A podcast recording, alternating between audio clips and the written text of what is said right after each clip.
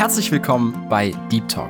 Wir freuen uns mit dir gemeinsam, Gott besser kennenzulernen und uns durch Predigten und Interviews von ihm mehr und mehr verändern zu lassen und ein Leben zu führen, das sich lohnt. Ein Leben zur Gottes Ehre. Unser Anliegen ist es, mit dir über Themen zu sprechen, die tiefer gehen. Also eben nicht Smalltalk, sondern Deep Talk. Sei dabei und lass dich herausfordern. Herzlich willkommen zu einer neuen Folge von Deep Talk. Schön, dass du eingeschaltet hast. Und hier am Mikro spricht gerade Tina.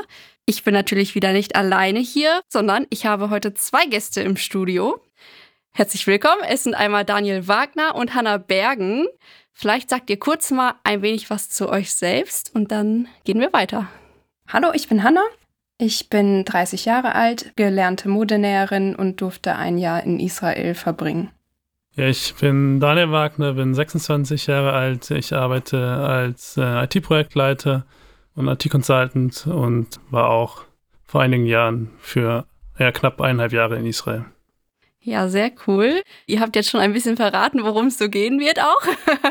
Aber mir ist noch was aufgefallen. Das dachte ich, teile ich jetzt mal mit den Zuhörern. Richtig spannend. Ich habe nämlich zu beiden von euch so eine Verbindung zu den Anfängen von Deep Talk. Meine ersten beiden Interviews waren mit Leuten aus eurem Umfeld. Einmal das Interview von Liane, jetzige Wagner, geborene Fenske.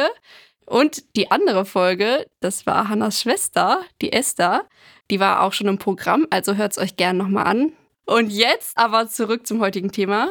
Auch in der letzten Folge, die mit Liane und Daniel zusammen war, die Folge 109, da haben die so ein bisschen auch über ihre Liebesgeschichte erzählt, wie Gott sie zusammengeführt hat.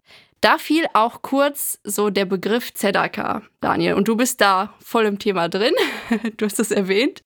Vielleicht kannst du uns mehr darüber sagen, was das überhaupt ist. Ja, Zedaka ist ein Werk, das wurde 1960 gegründet. Zedaka heißt so viel wie ja, Wohltätigkeit und Gerechtigkeit und hat einfach das Ziel, Holocaust-Überlebende zu trösten, ihnen ganz praktisch über den Dienst Gottes Liebe weiterzugeben. Zedaka hat drei Standorte. Sie haben ihren Sitz in Bad Liebenzell im Schwarzwald.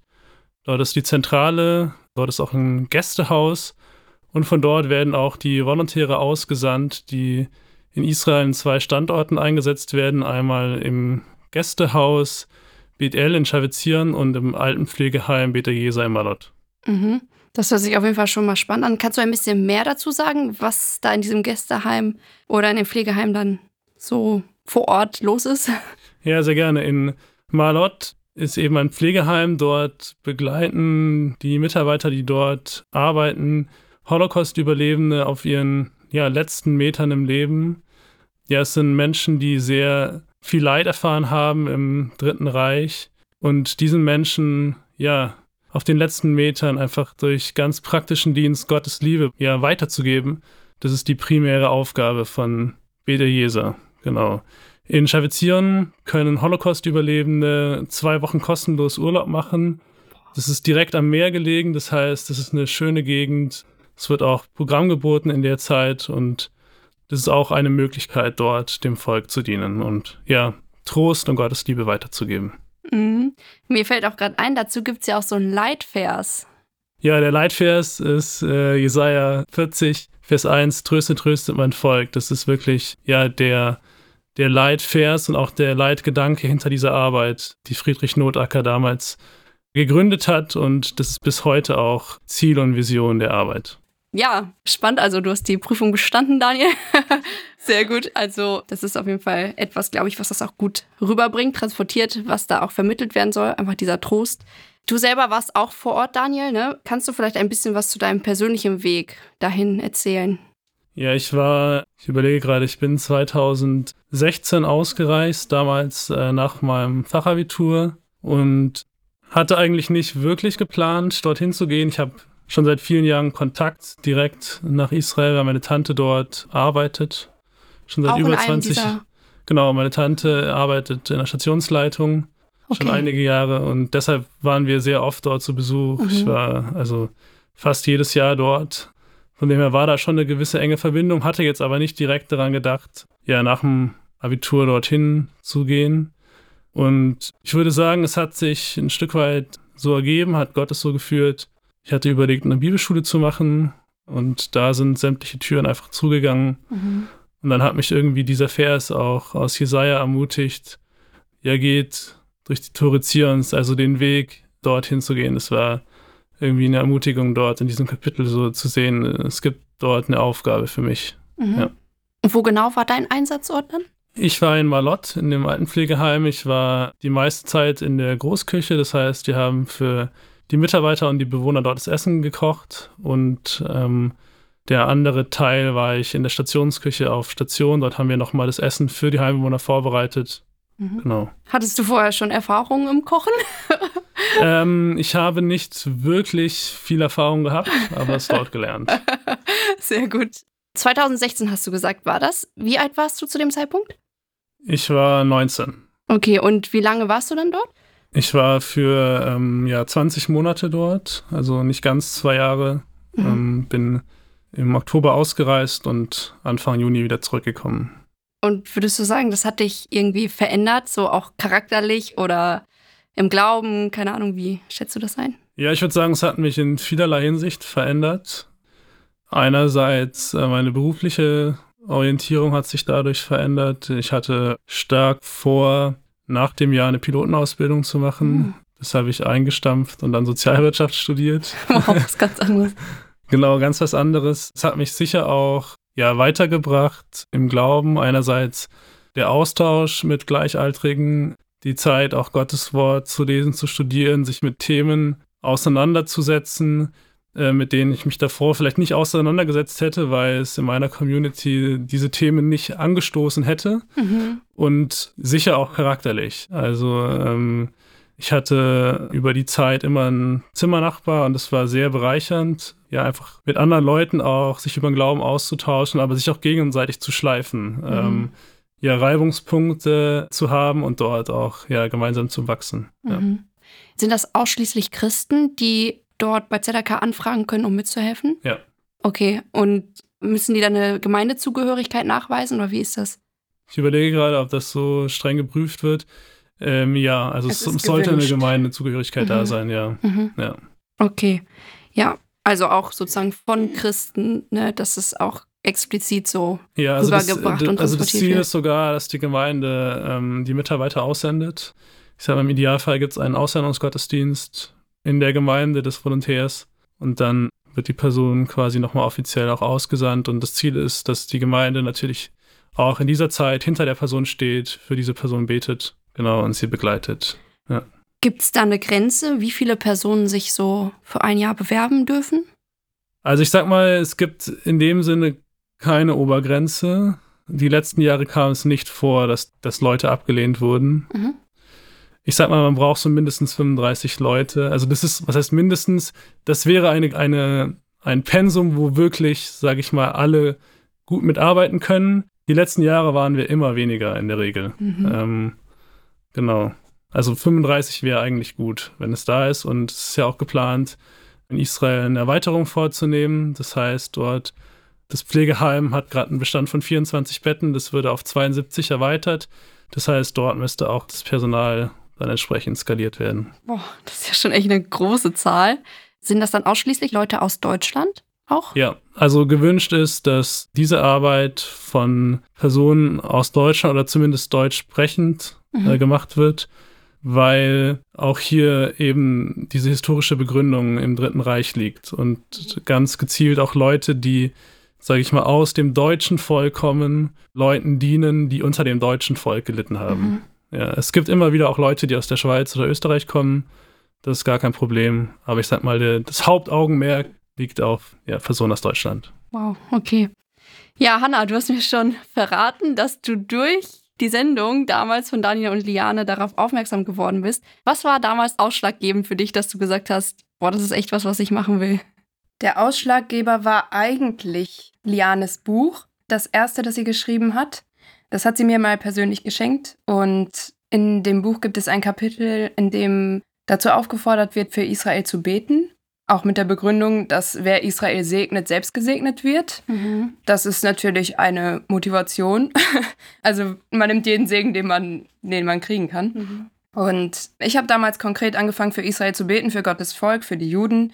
Ja, dann irgendwie im Sommer 2022 ist mir wichtig geworden, dass ich Gott einfach nochmal gesagt habe, wenn du mich irgendwo nochmal im Ausland haben möchtest, weil ich vorher schon mal irgendwo im Ausland war, mhm. dann zeig mir einfach den Weg, sag mir, wo ich hingehen soll. Und ich weiß nicht, wie viel danach es war, ob es ein paar Wochen oder ein Monat danach war. Da habe ich das Interview gehört und da war ja die Aufforderung von Daniel, beziehungsweise einfach der mhm. Querverweis, dass man Volontäre in Israel braucht. Und irgendwie mhm. war das so ein bisschen der Fingerzeig. Ich habe das dann nochmal vor Gott geprüft, nochmal intensiv dafür gebetet und da aber auch kein Nein zu gefunden und mich dann beworben und wurde dann angenommen. Boah, wie schnell ging das Ganze dann? Das ging dann eigentlich ziemlich schnell. Also als ich dieses fixe Ja hatte, dann habe ich geschaut, wie man sich bewerben kann. Das mhm. ist ganz einfach, wenn man über die Homepage geht. Schon mal ein Pluspunkt hier. Ja, genau.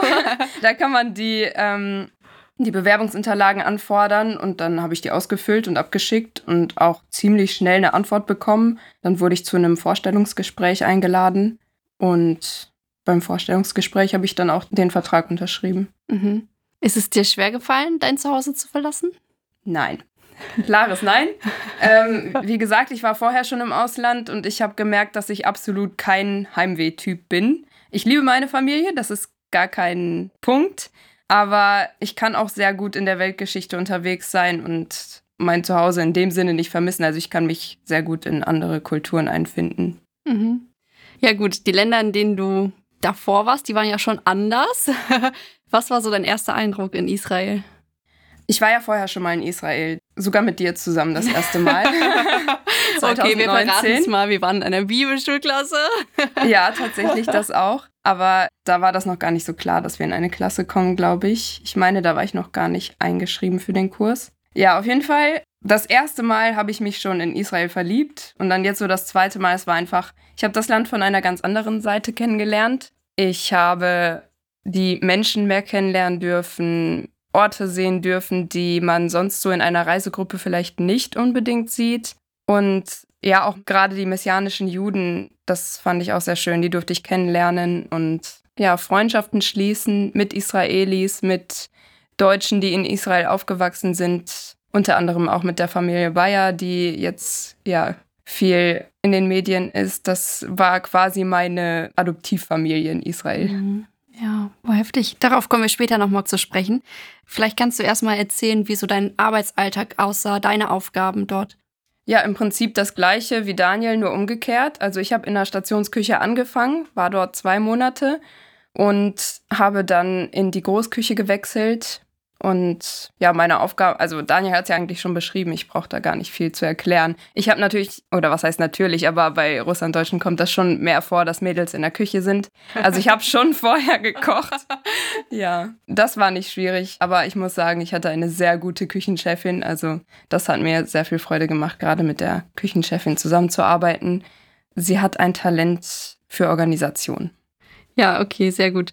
Ich kann mir vorstellen, es ist ja so eine ganz normale Tätigkeit, dass das auch nicht immer ein Highlight war, wenn man morgens jetzt wieder in die Küche musste. Aber wenn man dann vielleicht diesen Gedanken gerade im Kopf hat, für wen man das tut oder mit welchem Blick drauf, dann bekommt das, glaube ich, einen ganz anderen Wert, ne? Ich muss sagen, das kann ich jetzt gar nicht so sagen, weil ich auch in Deutschland meine Arbeit als mein Missionsfeld sehe. Also für mich ist das, manche sagen Volontariat oder was, aber für mich ist das auch ein Missionseinsatz. Und ich muss sagen, auch in Deutschland, wenn ich zur Arbeit gehe, bin ich mir bewusst, dass es Missionsfeld, das sind Leute, die größtenteils Jesus nicht kennen und für die ich auch ein Licht und ein Zeugnis sein möchte. Und mhm. äh, genauso war es in Israel. In Israel vielleicht noch mal mehr auf eine besondere Art und Weise, aber es war trotzdem, also ich war mir schon sehr bewusst, ich mache das für Jesus und ich habe ihm das auch immer wieder so gesagt, ich möchte das für dich tun und mir dessen bewusst sein. Mhm. Ja. Gut, dann komme ich jetzt noch mal zu Daniel zurück. Was war so für dich das schönste Erlebnis in dem Zusammenhang?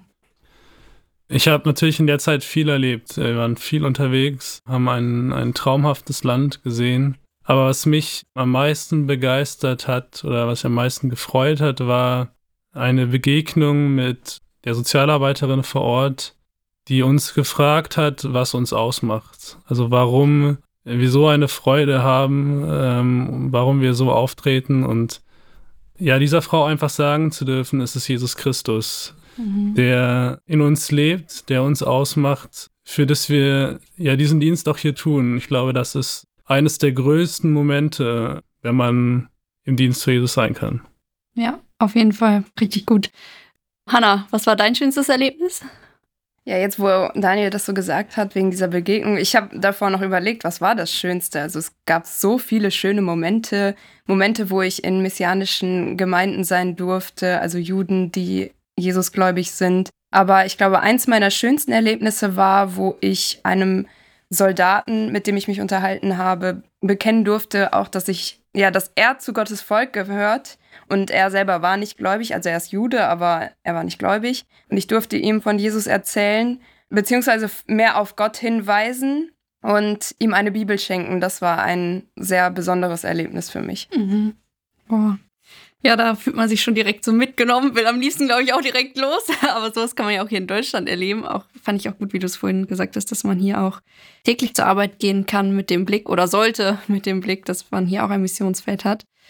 Ja, dann kommen wir jetzt zu der schwierigeren Seite. Was war erstmal zu Daniel deine größte Herausforderung? Ich glaube, meine größte Herausforderung war ja jeden Tag, also auf der einen Seite die Prioritäten richtig zu setzen.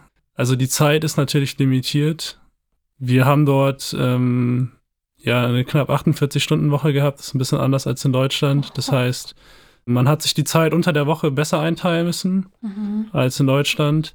Und auf der anderen Seite aber auch der Kampf, ja jeden Tag wirklich diese Aufgabe voll für Gott zu machen. Also wirklich seine Motivation immer wieder zu hinterfragen, ähm, challengen zu lassen und sich Gott hinzugeben. Und das ist wirklich oft ein Kampf gewesen, weil man oft nicht 100% ausgeschlafen war. Mhm. Äh, das heißt, oft nicht die besten Startvoraussetzungen in den Tag hatte. Oft schon, aber ich denke, das würde ich so als, als größte Herausforderung sehen in der Zeit, ja. Mhm.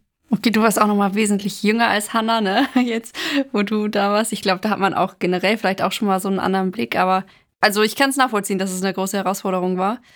Ja, was war für dich so herausfordernd, Hannah? Kann ich gar nicht so genau sagen. Also für mich war es sehr herausfordernd, dass man so viel gearbeitet hat. Das, ich habe schon seit Jahren nicht mehr voll gearbeitet oder mehr als voll in diesem Fall. Also das war sehr herausfordernd. Auch sich die Zeit bewusst zu nehmen, Gemeinschaft mit Jesus zu haben, also außerhalb von den festen Zeiten, die ich mir sowieso sonst auch immer setze.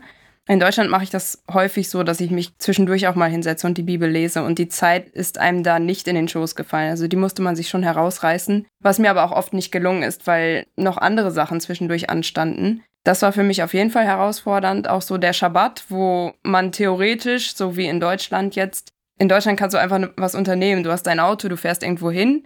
Und da war es halt so, wir hatten zwar ein Auto zur Verfügung, aber man musste auch schauen, erstmal, dass man es bezahlen kann und dann auch, dass man, ja, dass man es bekommt, also dass, dass es nicht gerade irgendwie verplant ist oder so. Und es war aber trotzdem nicht so wie ein Sonntag in Deutschland. Also ja, das hat mir schon sehr gefehlt. Und auch ein bisschen der Freiraum. Ich bin ein sehr freiheitsliebender Mensch und auch sehr selbstständig, eben was wahrscheinlich dann auch ein bisschen mit dem Alter zu tun hat. Und so in einer Gemeinschaft zu leben, ja, ich glaube, doch, einer, einer der größten Punkte auf jeden Fall auch diese Glaubenslebensarbeitsgemeinschaft. Du lebst zusammen, arbeitest und ja, lebst auch deinen Glauben zusammen. Das kann schon sehr herausfordernd sein und das ist das, was, glaube ich, doch eins der schwierigsten Dinge für mich war. Mhm. Hattest du auch, so ähnlich wie Daniel das berichtet hat, plötzlich so Kontakt zu ganz andersgläubigen Christen, sag ich mal, wo du auch ganz neue ja, Challenges hattest, keine Ahnung? Kann ich so nicht sagen, nein. Also es war nichts Neues, was ich nicht schon in anderen Ländern erlebt mhm. hätte. Also okay. Also in dem Sinne nicht, nein. Mhm. Ja, Hanna, du warst auch dort. Letztes Jahr, für viele ist der 7. Oktober 2023 ein Ereignis, das im Kopf hängen geblieben ist, wo der Krieg, sage ich mal, ausgerufen wurde. Ja, die Hamas haben ja Israel angegriffen. Du warst gerade vor Ort. Wie hast du das erlebt? Am Samstagmorgen waren meine Eltern und ich in Chavizion. Die waren gerade zu Besuch und ich war ja eigentlich in Marlott. Zu dem Zeitpunkt eben in Chavizion im Urlaub. Wir hatten für den Tag geplant, rüber nach Akku zu gehen. Ähm, es war ein schöner Morgen eigentlich und dann kamen Nachrichten, die ich auch in dem Moment gar nicht so realisiert habe, dass, dass es irgendwie im Süden einen Einfall gab. Und der Punkt, wo ich das erstmal richtig realisiert habe, das war, wo also zum einen durften wir nicht zum Gottesdienst nach Marlott fahren. Das war eigentlich geplant für den Tag. Einfach aus Sicherheitsgründen. Wir haben dann eine Übertragung von Schavizion aus angeschaut. Und so richtig bewusst wurde mir der Krieg aber erst, als gesagt wurde, dass meine Freunde eingezogen wurden und ähm, nach Gaza müssen. Das war so ein Moment, wo es mir richtig bewusst geworden ist und wo ich keine Angst um mich hatte, sondern mich das sehr berührt hat und ich ja Angst um sie hatte, weil ich wusste, was passiert ist. Meine Freunde sind sowohl weiblich als auch männlich und wenn man weiß, dass am 7. Oktober so viele Frauen vergewaltigt wurden, dann kriegt man natürlich auch Angst um die Soldatinnen. Mhm. Waren das viele von deinen Freunden, die dann weg mussten? Vier Personen, die ich persönlich kenne, die ich sehr gut kenne und dann noch andere, die ich so sporadisch kenne.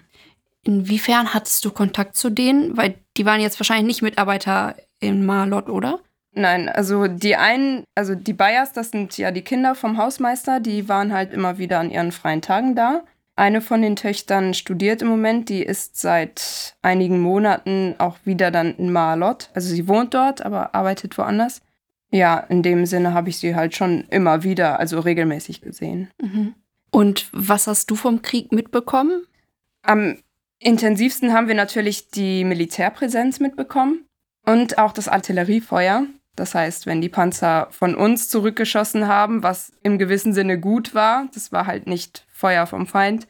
Ich habe auch einen Alarm mitbekommen, das war aber ein Fehlalarm. Das wussten wir natürlich in dem Moment nicht. Ich war in dem Moment im Bunker, das heißt, für mich hat sich in dem Moment nichts geändert, außer dass halt die Leute nach unten kamen, die eine Familie, also von unseren Hauseltern, die Kinder, die kamen dann runter und deren Mutter war gerade nicht da, die waren ganz verstört, hatten richtig Angst. Also das war so eine krasse Situation und sonst hat man natürlich gemerkt, also wir konnten keine Ausflüge mehr machen, so in dem Land, was auch wieder aufgefallen ist. Oder nicht so ausgedehnte Ausflüge. Man konnte schon teilweise reisen. Wir sind auch einmal an den See Genezareth gefahren in der Zeit, weil es dort verhältnismäßig sicher war. Es war halt immer wichtig, dass da, wo man ist, dass es einen Bunker gibt oder einen Schutzraum. Das musste man vorher abchecken. Und sonst, ja, hat sich das auf jeden Fall geändert. Und ja, auf jeden Fall die Militärpräsenz war auch spürbar mehr. Mhm. Du hast erzählt, du warst gerade im Bunker, als der Alarm losging. Wie hat sich euer Arbeitsalltag verändert? Es hat sich auch viel verlagert dann, ne? Ja, genau. Wir sind, also nach dem 7. Oktober waren wir noch ein paar Tage in Schavizion und ich bin dann irgendwann zurück nach Hause gefahren. Meine Eltern konnten Gott sei Dank zurück nach Deutschland fliegen mit ein bisschen Verspätung, aber das war kein Problem. Und wir sind dann am Mittwoch danach schon mit den Heimbewohnern runter in den Bunker gezogen und mit der Großküche auch. Mhm. Hattest du keine Angst oder warum bist du nicht zurückgeflogen? Viele sind ja oder durften ja auch dann nach Hause oder sind dann auch nach Hause geflogen. Ja, insgesamt sind, meine ich, vier Volontäre zurück nach Hause geflogen. Für mich stand das außer Frage. Also ich hatte in der Hinsicht gar keine Angst um mich. Wie gesagt, um meine Freunde viel mehr als um mich. Ich wusste, dass ich in dem Moment am richtigen Platz bin. Und mein Jahr ist dann ja auch im Dezember zu Ende gegangen. Und bis dahin war mir klar, wenn sich nicht irgendwie gravierend etwas ändert, dann bleibe ich dort, weil ich weiß, dass Gott mich da haben möchte, dass er mich beschützen kann und ja, mein Leben ist so oder so in seiner Hand. Mhm. Ja, Daniel, du hast das ja aus der Ferne dann, also aus Deutschland mitbekommen und hast ja aber trotzdem auch eine Verbindung, vielleicht auch ein Stück Herz in Israel. Wie war das für dich so aus der Ferne, als das Ganze anfing? Ja, ich muss sagen, ich habe die ersten Wochen ähm, sehr stark in den Nachrichten verfolgt. Ich habe fast ja am Anfang minütlich mir die Updates angeschaut. Es war irgendwie mir am Anfang ja irgendwie voll wichtig, da sage ich mal gut informiert zu sein. Und ich war auch echt dankbar, wie auch gerade am Anfang, wo die ganze Welt noch so geschockt war, auch sehr äh, neutral in Deutschland darüber berichtet wurde. Und ich habe gemerkt, es war glaube ich, ein Erleb oder eine, ein Ereignis, was die ganze Welt nochmal wachgerüttelt hat, was aber eigentlich nur von anderen Ereignissen in der Welt ein Stück weit abgelenkt hat. Also ich habe gemerkt, wir brauchen immer mal wieder so ein Ereignis. Der Ukraine-Krieg ist jetzt im Februar zwei Jahre her. Mhm. Das ist nicht mehr Thema. Corona ist jetzt lange her. Greta ist auch gerade still. Also es gibt gerade keine anderen Themen, und jetzt ist dieses Thema irgendwie aufgekommen und hat ähm, einfach auch ist nicht nur ein Umweltthema, sondern es hat eine gewisse Relevanz auch für uns Christen, weil Gott sagt ganz klar, wer Israel antastet, tastet meinen Augapfel an. Das heißt, hier ist nicht nur eine Umweltkatastrophe passiert, sondern hier ist Gott persönlich angegriffen worden. Und ich denke, dass dieses Ereignis auch im Hinblick auf die weitere Geschichte und auch auf die Endzeit einfach auch ein Meilenstein ist, bis zu dem Tag, wo Gott ja seine Gemeinde ans Ziel bringt und auch sein Volk Israel zum Ziel bringt. Ja. Ich muss sagen, ich habe dieses Interview eigentlich schon viel früher mit euch machen wollen, wo das auch noch näher dran ist. Und ich bin auch irgendwie schockiert, wie schnell es doch wieder abflacht. Ne? Am Anfang war man noch so sehr bewegt und aufgewühlt und ja, wir sind aber so schnell wieder in unserem Alltagstrott. Aber die Erinnerung ist gut, genauso wie du gesagt hast. Wir müssen uns daran erinnern, erstens, dass unser Ziel im Himmel ist und dass wir darauf hinarbeiten und ja nicht unseren Alltag, unser Leben verschwenden, ne, in dem Sinne. Nochmal, Hanna, wir haben das ja vorhin kurz schon angerissen mit der Familie Bayer. Vielleicht hat das nicht jeder mitbekommen. Kannst du das vielleicht nochmal ein bisschen für die Zuhörer schildern? Ja, sehr gerne. Und zwar ist der Sohn Uriah Bayer von Gidon und Nelly Bayer, die bei uns in Marlott Hausmeister sind, im Kampf gegen die Hamas gefallen er hat eine Kugel in den Hinterkopf bekommen. Am 14. Dezember war das und am Sonntag, den 17. Dezember 23, ist er seinen Verletzungen erlegen und heim zu Jesus gegangen. Mhm. Du hast ja auch schon berichtet, dass du die Familie auch persönlich kanntest. Also für dich war das auch natürlich sehr, sehr hart, ne? Das Ganze mitzubekommen. Kannten die anderen, die dort auch gerade im Einsatz waren, ihn auch und seine Familie? Ja, die Familie ist so, also ganz normal im Werk mit dabei. Und Uriah war ein besonderer Mensch. Das hat sein Nachruf auch ganz klar gezeigt. Also zum einen war es etwas Besonderes überall auf der Welt. Ich habe gehört, dass es sogar in den französischen Nachrichten kam, dass ein deutscher Soldat in Israel gefallen ist. Uriah selbst war einfach so in der Hinsicht besonders. Er war, sein Vater sagte, er war nicht ein Mann der Worte, sondern ein Mann der Umarmungen und des Lächelns. Also so wie man wahrscheinlich, also viele von euch haben vielleicht Bilder von Uriah gesehen, wie er grinst. Das war Uriah. Man hat ihn eigentlich immer nur grinsend gesehen und er war einfach wirklich so ein lieber Kerl, von dem auch seine Kameraden, und das fand ich ganz besonders, seine Kameraden wussten, dass er an Jeshua, also an Jesus glaubt. Und das kam auch eigentlich überall so durch. Und das fand ich war sehr besonders, dieses Zeugnis, das er hinterlassen hat. Ja, und auch diese Möglichkeit, die seine Eltern jetzt auch nutzen dürfen und viel, viele Interviews geben dürfen, aber damit auch immer wieder auf ihren Glauben an Yeshua HaMashiach, also Jesus Christus, den Retter, hinweisen dürfen. Mhm. Ja, wenn wir jetzt schon hier bei diesem Thema sind, würde ich auch direkt mal fragen, es ist, liegt auf der Hand, aber vielleicht hast du noch mehr Sachen, wofür man so beten kann, jetzt auch in Bezug auf Israel. Auf jeden Fall für die Regierung. Die hat sehr schwere Entscheidungen zu treffen Sie werden angegriffen, zu Recht oder zu Unrecht möchte ich gar nicht beurteilen, aber es ist so eine schwierige Sache und eine sehr schwierige Situation für sie. Für die messianischen Juden können wir beten, dass sie als Einheit dastehen und sie werden halt immer wieder angegriffen. Und wenn es irgendwelche Fehltritte gibt in messianischen Gemeinschaften oder wenn jemand mitbekommt, dass das ein messianischer Jude war, dann wird sofort darauf rumgetrampelt. Also, dass sie gerade auch ein lebendiges Zeugnis haben, dass sie ja von Jesus weitersagen können und für Gottes Volk, für die Juden, dass sie Jesus als den Retter anerkennen und Frieden in ihm finden. Mhm. Daniel, hast du vielleicht Ergänzungen noch? Ja, ich denke, dass ähm, Weisheit ein gutes Stichwort ist. Weisheit für alle Entscheidungsträger. Auch, ja, ich sag mal, mentale Gesundheit für die Leute dort. Man merkt sehr stark, wie viele Leute im Volk ja psychisch traumatisiert sind durch das, was sie persönlich erlebt haben aber auch sehen mussten. Es wurden dort auch in der Knesset im Regierungsgebäude ja, diese Videos ausgestrahlt über diese Ereignisse am 7. Oktober und viele Abgeordneten haben ja weinend, völlig traumatisiert den Raum verlassen. Das zeigt dieses Ausmaß an dem, was dort passiert ist an diesem Tag. Und ich denke, wir dürfen natürlich für dieses Volk beten, dass sie ähm, Gesundheit haben, aber viel mehr noch, dass sie Jesus Christus anerkennen, dass Jesus Christus ihr persönlicher Retter wird und sie sowohl in dieser Situation Sieg schenkt. Das dürfen wir auf jeden Fall beten, dass Gott hier militärischen Sieg schenkt, dass er die Leute gesundheitlich wiederherstellt, aber vor allem, das ist das Allerwichtigste, ihre Seelen rettet. Ja, und ich dachte auch noch an die Angehörigen, Freunde von Uriah auf jeden Fall, dass wir auch an sie im Gebet denken können. Dazu möchte ich dich, lieben Zuhörer, auch einladen, dass du da für die Anliegen, die Hannah und Daniel jetzt genannt haben, auch für die Familie Bayer auch betest und ja, dass Gott da einfach auch seinen Trost sendet. Ja, nochmal zurück zu Zedaka. Ist es jetzt aktuell möglich, mit Zedaka weiterhin in Israel zu arbeiten? Ja, also es ist immer noch so, der Dienst geht weiter und es werden nach wie vor Volontäre gesucht, sowohl für Malot und Schavizieren. Ich hatte letzte Woche ein Gespräch mit dem Vorsitzenden in Deutschland. Also sie suchen weiterhin junge Menschen, die bereit sind, ein Jahr oder länger dort zu investieren, dem Volk dort zu dienen. Mhm. Kann man sich sonst noch einsetzen für Zedaka, außer jetzt persönlich vor Ort da zu sein? Ja, klar. Also beten natürlich und Spenden sind auch immer erwünscht. Also es ist ja ein Spendenwerk und das ist auf jeden Fall eine Hilfe.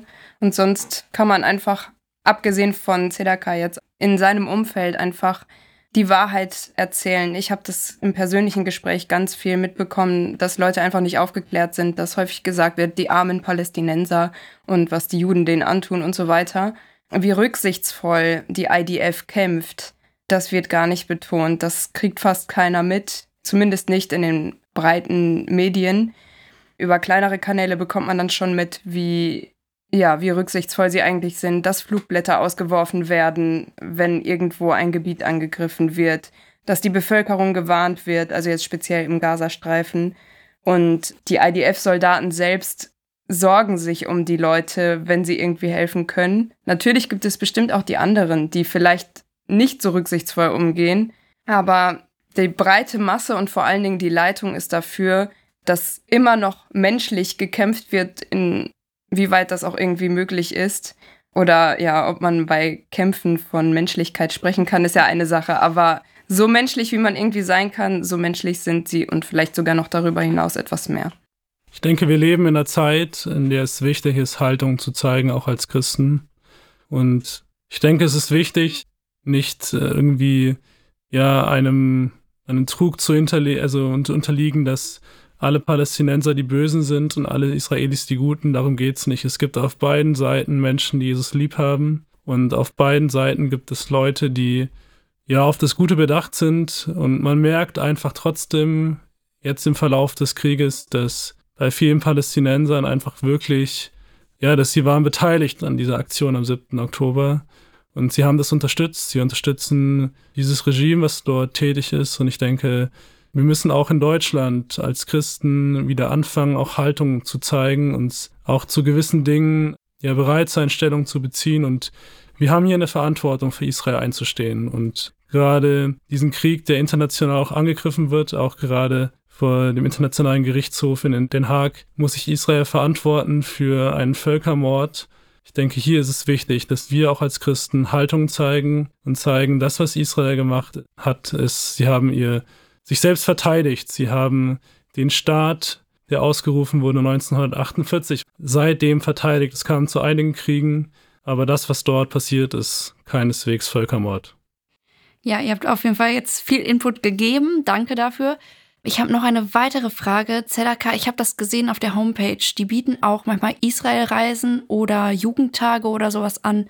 Könnt ihr dazu noch ein bisschen mehr sagen? Ja, ähm, es gibt Programme für verschiedene Zielgruppen.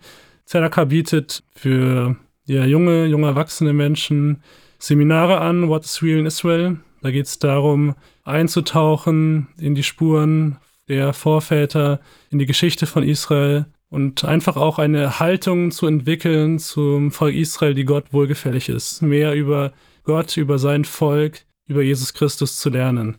Zedaka bietet auch Reisen an, Reisen für Erwachsene, auch Jugendreisen zu günstigen Preisen, die stattfinden. Es gibt auch Programme für Schulklassen. Es wurde ein neues Gebäude gebaut im Rahmen des IP-Programms, eine neue Perspektive Menschen in Deutschland aufzuzeigen und auch dem kommenden oder wachsenden Antisemitismus in Deutschland gegenzuwirken. Und da ist das Ziel, in Schulen, in Kindergärten, in Gemeindegruppen dort reinzukommen und einfach die Menschen aufzuzeigen auf spielerische Weise, bei den Jugendlichen durch Escape Room Programme, cool. verschiedene Aktionen. Also kommt gerne mal nach Meisenbach vorbei, schaut euch das an, es ist eine Reise wert. Ja, wenn sich jetzt vielleicht auch jemand angesprochen fühlt und gerne mit dabei ist, entweder bei so einem Jugendtag, bei einer Reise oder sich auch wirklich als Volontär melden möchte, könnt ihr uns da irgendwie weiterhelfen, wo die sich melden können, wie das Ganze abläuft? Also man kann sich einfach bewerben über die Homepage www.zedakah.de oder eine E-Mail schreiben an info.zedakah.de. Mhm. Ja, also fühl dich eingeladen, wenn du dich angesprochen fühlst. Vielleicht ein ähnlicher Weg wie bei Hannah, dass man einfach da Gott nochmal fragt und ja, trotz der Situation, natürlich muss man sich bewusst sein, dass es nicht ungefährlich ist unbedingt und dennoch sind wir uns niemals sicher, wann unser letzter Tag ist. Das bestimmt allein Gott, auch wenn wir hier in Deutschland sind oder wo du auch gerade bist. An dieser Stelle würde ich auch schon so langsam abrunden, würde euch beiden nochmal um ein Schlussfazit oder etwas, was ihr dem Zuhörer einfach nochmal mitgeben möchtet. Ein Schlusswort von mir ist, wie es auch in dem Psalmen heißt, betet für den Frieden Jerusalems, es soll denen wohlgehen, die dich lieben. Das möchte ich euch einfach mitgeben, dass ja, es wichtig ist, für Gottes Volk im Gebet einzustehen, gerade auch in schwierigen Zeiten hinter ihnen zu stehen, für sie zu beten, nicht nur für ja, äußeren Frieden, sondern auch gerade, dass sie ihren Messias Jesus Christus erkennen. Amen, ja. Ich würde dir einfach meinen Lieblingsvers mitgeben aus Jesaja 54, Vers 17. Keiner Waffe, die gegen dich gebildet wird, soll es gelingen. Und jede Zunge, die vor Gericht gegen dich aufsteht, wirst du schuldig sprechen. Das ist das Erbteil der Knechte des Herrn und ihre Gerechtigkeit von mir aus, spricht der Herr. Das ist ein Vers, der mir im Ausland sehr wichtig geworden ist und der dir vielleicht auch helfen kann, diese Sicherheit von Gott zu spüren. Ja, vielen Dank euch beiden. Vor allem, ich habe jetzt gar nicht explizit dazu aufgefordert und dennoch habt ihr das Wort Gottes angeführt und ich glaube, das ist echt am aussagekräftigsten und hat viel für den Zuhörer damit dabei. Danke, dass ihr hier heute bereit wart, auch über eure Erlebnisse zu berichten, aber auch einfach generell über ZDK. Danke dir. Ja, schön. Es war auf jeden Fall eine richtig gute Zeit und ja, ich wünsche euch auch in eurem persönlichen Weg Gottes Segen, Gott befohlen. Ja, und an dieser Stelle, lieber Zuhörer, schön, dass du heute mit dabei warst. Wir hatten hier im Studio Daniel Wagner und Hanna Bergen. Mein Name ist Tina und ich möchte dich einfach einladen, für diese Anliegen zu beten und nächste Woche auch wieder dabei zu sein. Bis dahin, Gott befohlen.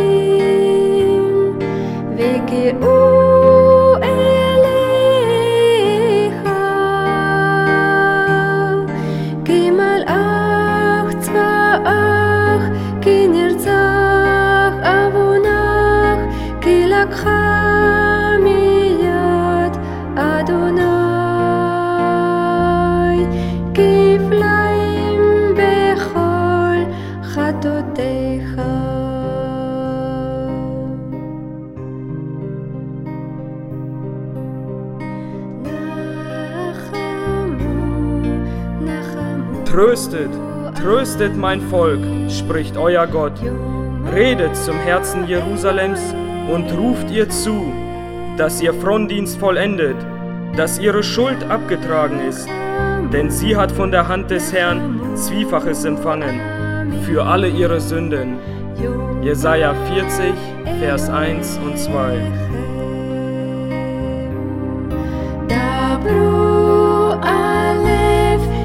Jerusalem.